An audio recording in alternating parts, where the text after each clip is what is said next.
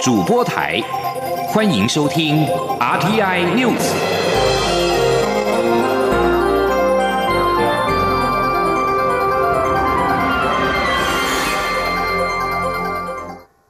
各位好，我是主播王玉伟，欢迎收听这节央广主播台提供给您的 RTI News。今天是二零二零年十一月二十三号，新闻首先带您关注。今年的秋斗游行在昨天二十二号落幕。总统府发言人张敦涵昨天晚间表示，总统府尊重人民集会游行的自由。对于相关团体的诉求，执政团队会谦卑倾听，也会与人民持续沟通，广纳有建设性的建议，让政府各项施政做得更好。张敦涵表示，总统府仍然期盼部分在野党能够在立法院就事论事、理性讨论，以对话取代对立。今年的秋斗游行提出反毒株、反双标、反党国等多项诉求。行政院秘书长李梦燕表示，活动诉求相当多元，包含了劳动议题、食安议题、国际经贸、环境保护以及。频道管理等等议题涉及行政院各相关部会，一定会倾听、搜集游行民众及团体提出的诉求，并持续向社会沟通说明。李梦燕并且特别强调，有关多数民众关心明年美国猪肉进口之后的食品安全，行政院已经指示各部会针对所属的业管通路，除了。从源头产地来源国加强强制标示，并且对进口猪肉各项部位编列进口货号，从源头开始管理，切实掌握流向，让民众可以安心买、放心吃。执政党民进党在二十二号晚间针对秋斗大游行指出，尊重人民参与集会游行的权利，倾听民众的意见，并且愿意尽最大努力促成朝野理性对话，也期盼国民党等在野党回归国会理性讨论，让重要政策在国会能够获得充分的讨论。带你回顾昨天晚、昨天下午的秋豆游行的现场情况。公运指标活动秋豆在昨天举行，主办单位估计共五万人走上街头，是秋豆史上最多人数。秋豆总指挥林子文表示，这一天大家站出来是要让政府知道，人民是最重要的老板，而秋豆只是反莱克多巴胺猪肉的第一场战斗，之后还会再有数波行动。他也号召民众在十二月三十一号夜宿凯道，为健康站出来。前听央广记者刘品熙的采访报道。秋豆二十二号下午两点登场，游行民众穿着黑衣在凯道前集结。游行队伍分为三大队，包含石安劳工大队、环保教育大队、土地及言论自由大队。队伍从凯道前出发，一路行经公园路、常德街、中山南路、立法院、行政院、北平东路，最后抵达民进党部。每个人手持“反”与“毒”的字牌，表达反毒株、反双标、反党国的诉求，并沿途高喊“蔡英文下台，苏贞昌下台”。主办单位表示，今年共有四十多个团体，五万人走上街头，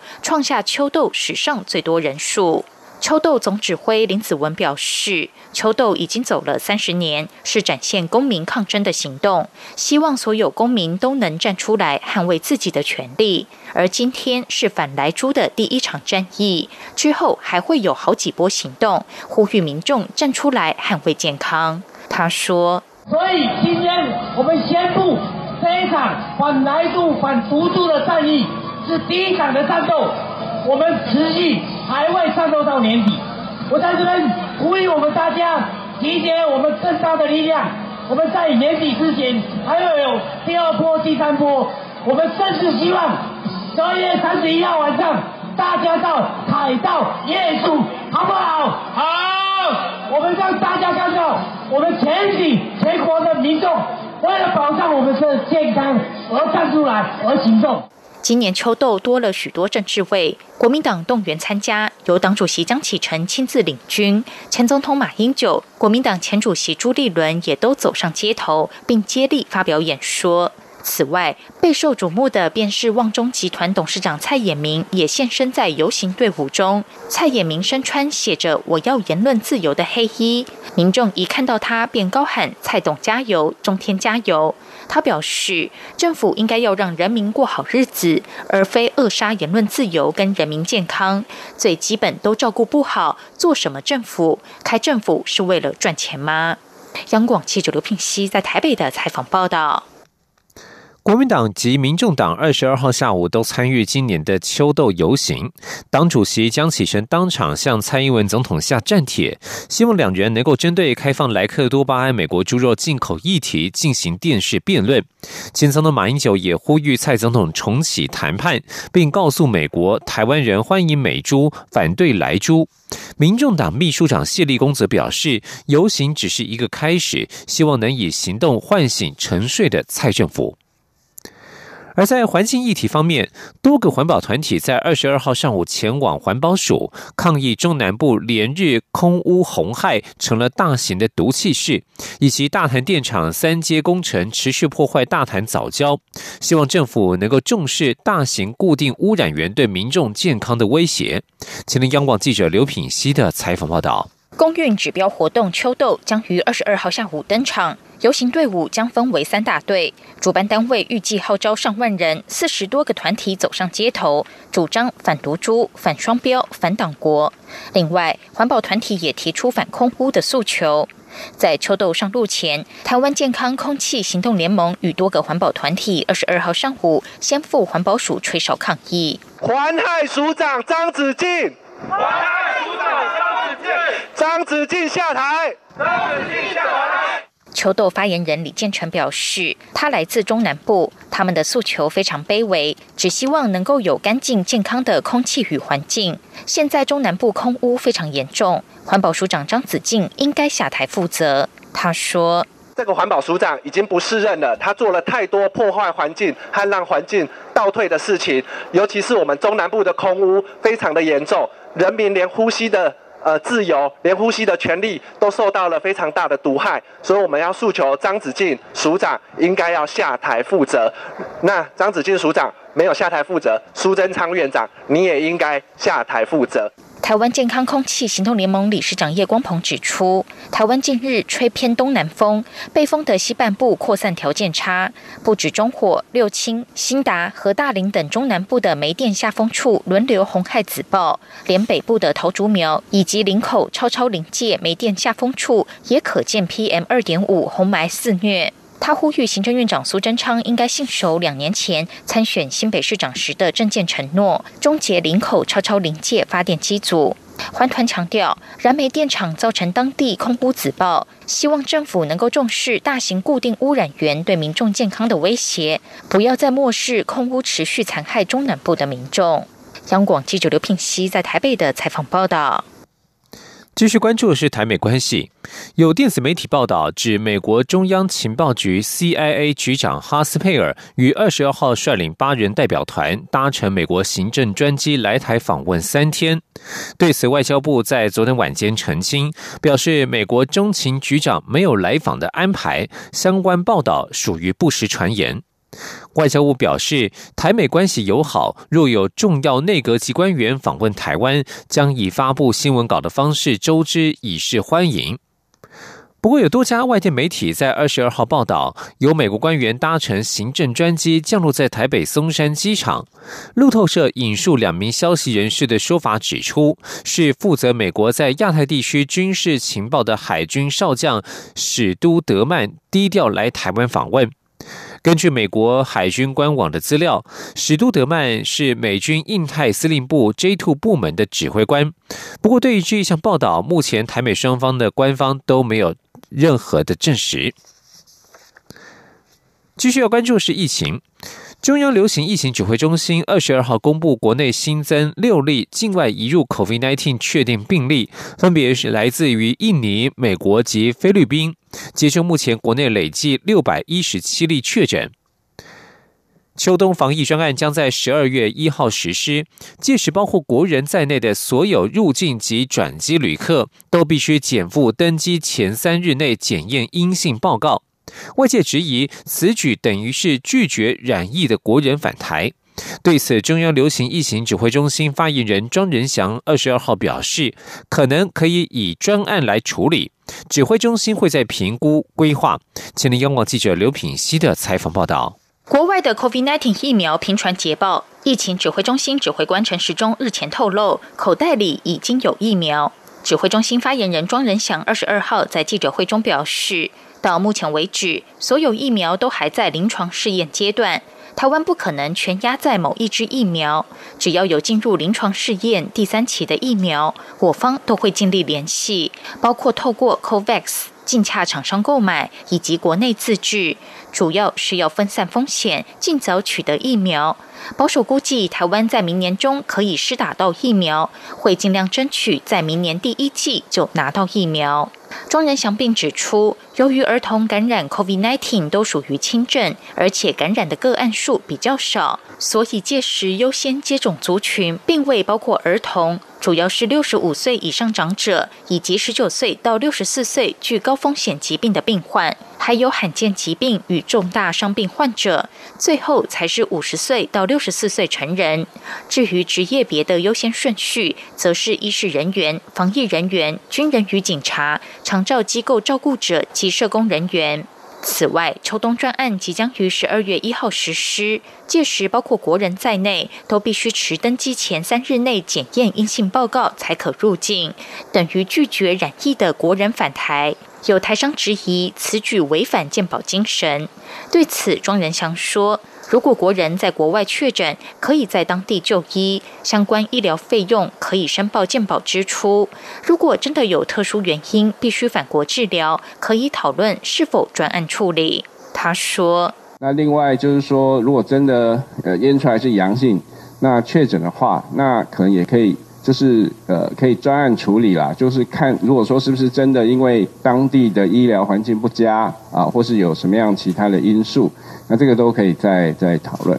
至于确诊国人要透过何种管道申请回台就医，庄仁祥表示，在秋冬专案上路前，指挥中心还会再做详细的评估规划，并对外说明。央广记者刘品熙在台北的采访报道。继续要关注的是疫苗的研发工作。美国莫德纳生物技术公司执行长班塞尔向德国《周日世界报》表示，莫德纳每一剂 COVID-19 候选疫苗将跟各国政府收取二十五至三十七美元，约合新台币七百一十四至一千零五十七元，是订单数量而定。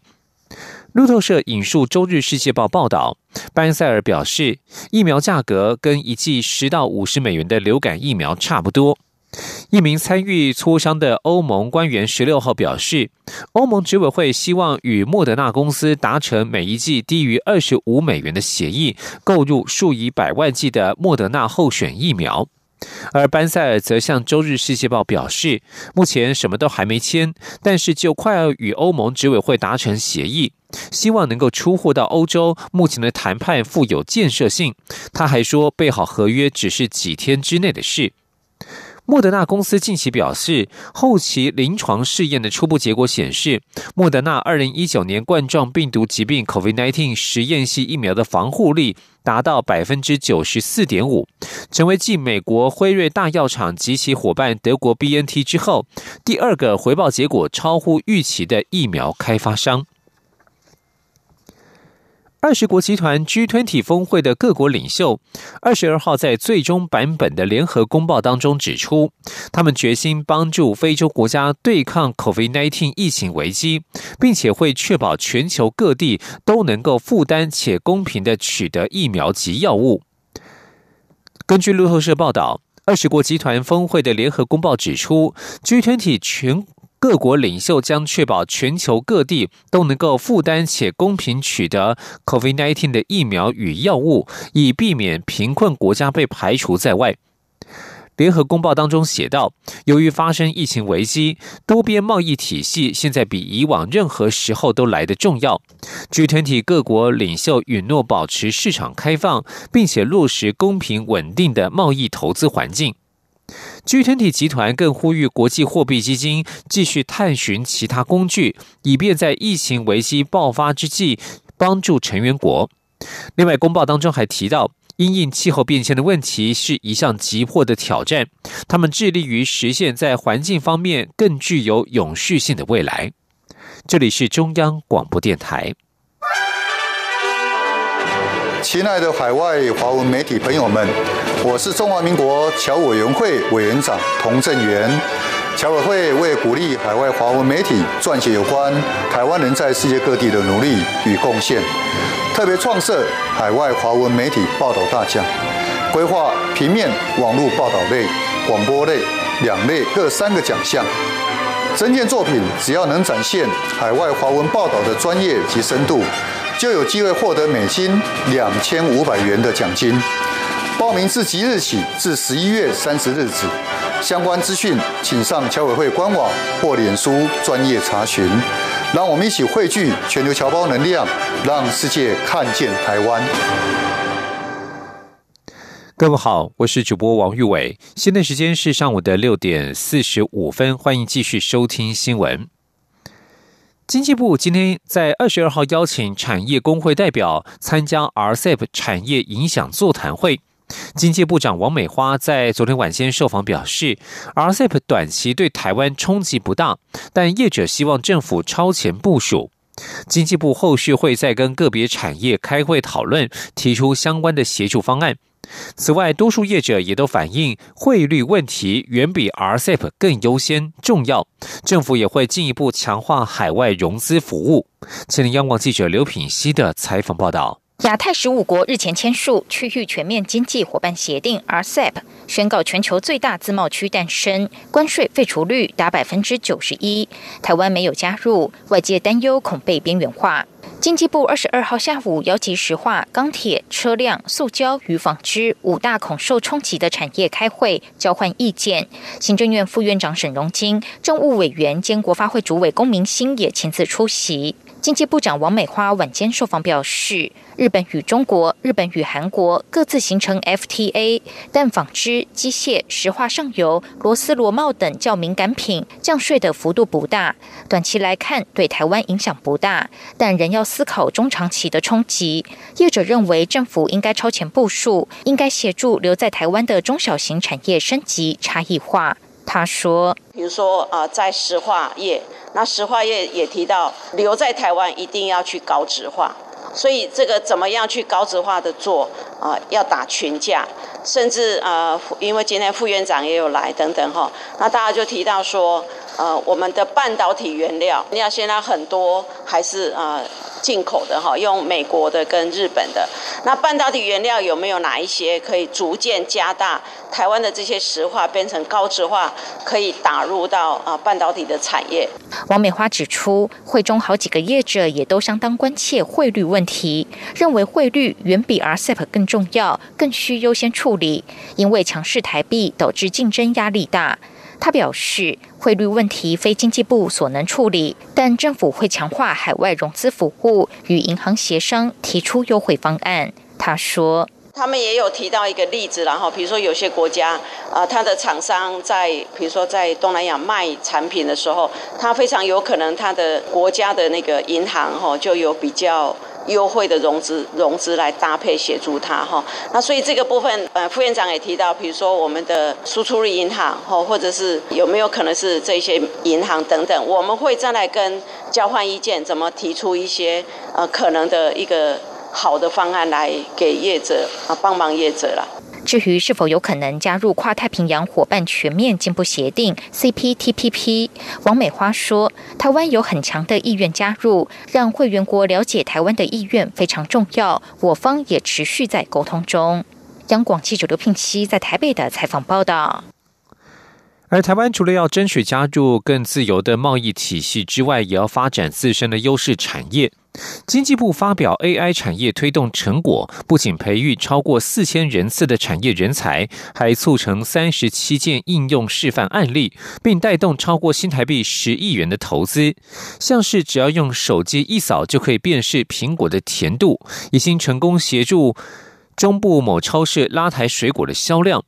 经济部指出，明年编列二点八亿元，继续推动 AI 产业，希望能够将解决方案由制造业扩散到服务业，让产业广泛适用，进而在未来把 AI 市场做起来。前天央广记者谢佳欣的采访报道。全球 AI 新兴应用方兴未艾，经济部工业局也全力推动 AI 智慧应用暨人才培育计划，来协助产业转型。工业局指出，两年多来，在人才方面串联台湾人工智慧学校及培训单位，共培养四千两百五十九人次的 AI 人才，并以实战演练的产业出题、团队解题方式，催生一百六十一个解决方案，还与 Google、微软、联发科等大厂合作，培育近四千位。高中生。而在产业 AI 化方面，则是每年遴选十个产业工协会，筹组产业推动小组，来建立产业 AI 发展蓝图，进而促成实际的应用示范案例。今年就促成三十七个落地实证的案例，带动后续投资超过新台币十亿元。工业局强调，AI 应用不止制造业，还要扩展至服务业。例如，朝阳科技大学团队就开发 AI 应用，只要用手机一扫描，消消费者即可知道苹果有多甜，精准度超过八成，可避免消费者挑选时反复翻搅，造成水果损伤，成功带动中部某超市的苹果销量。且团队为了建立苹果甜度数据库，平均每天要吃一百颗苹果。工业局电资组科长林青青说：“我们得到一个回馈是，除了做苹果之外，还不可以做那个西瓜，还有做芒果。”啊，所以有持续在谈这个东西哈。另外议题就是说，台湾那个肾脏病其实还蛮严重的，所以他们思考说有没有可能测试那种比较不甜的。好，所以这是还蛮有趣的一个题目啊。工业局表示，明年会续推 AI 产业，目前已编列二点八亿元。而这些推动计划，除了培训人才以外，主要也是要让产业先试用、体验 AI 解决方案的好处，才能在未来建立起市场规模与需求。不过这跟推推动云端一样，都需要时间，且各产业情况不一。智慧制造、智慧医疗等领域，速度应会比较快。中央广播电台记者谢嘉欣采访报道。继续关注的是台湾地方有特色的观光活动。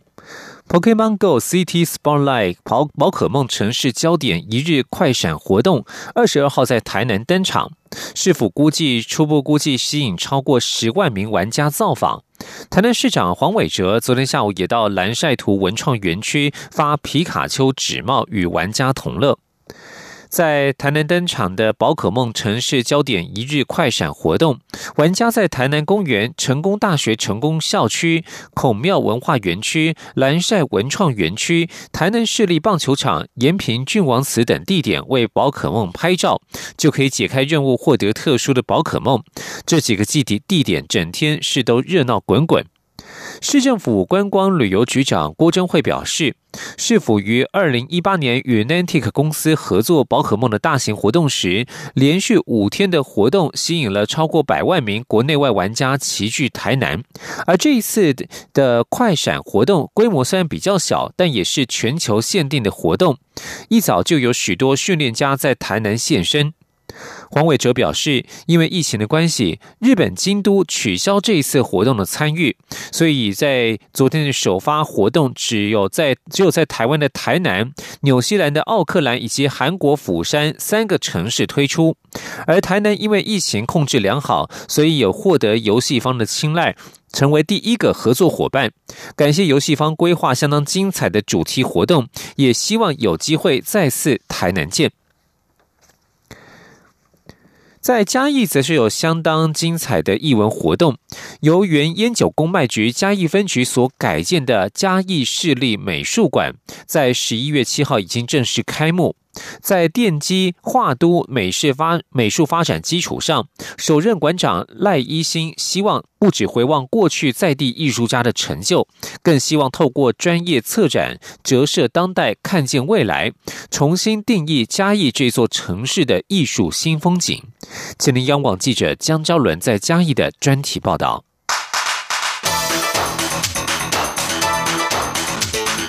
专题报道。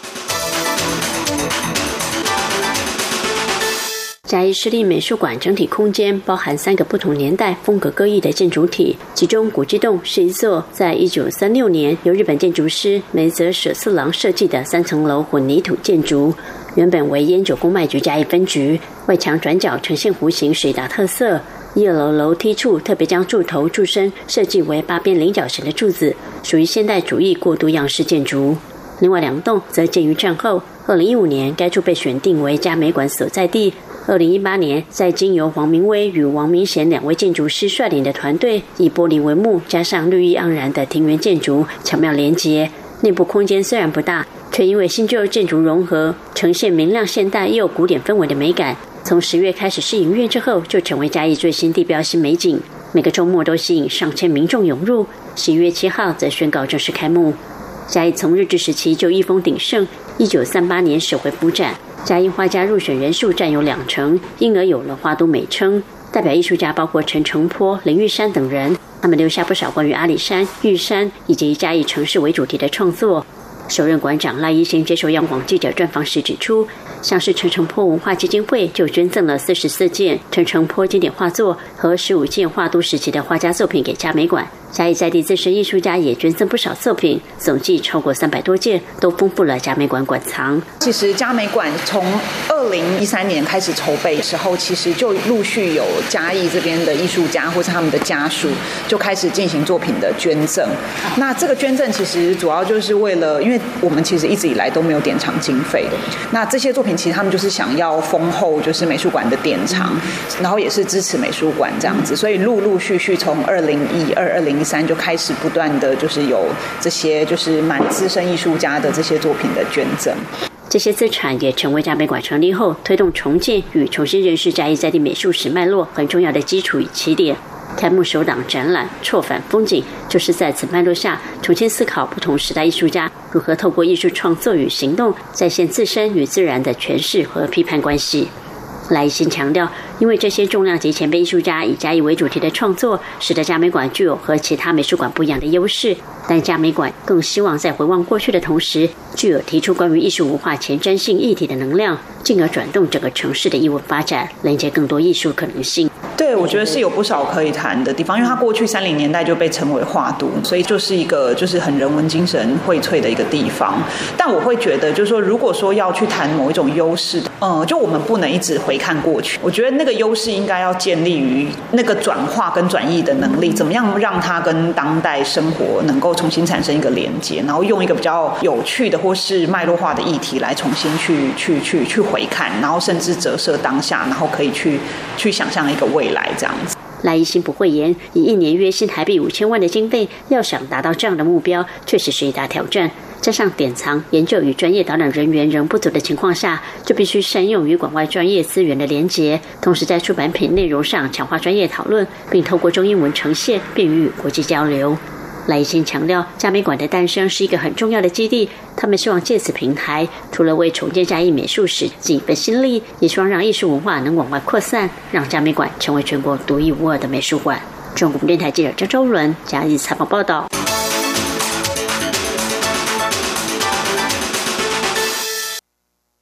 继续关心国际消息。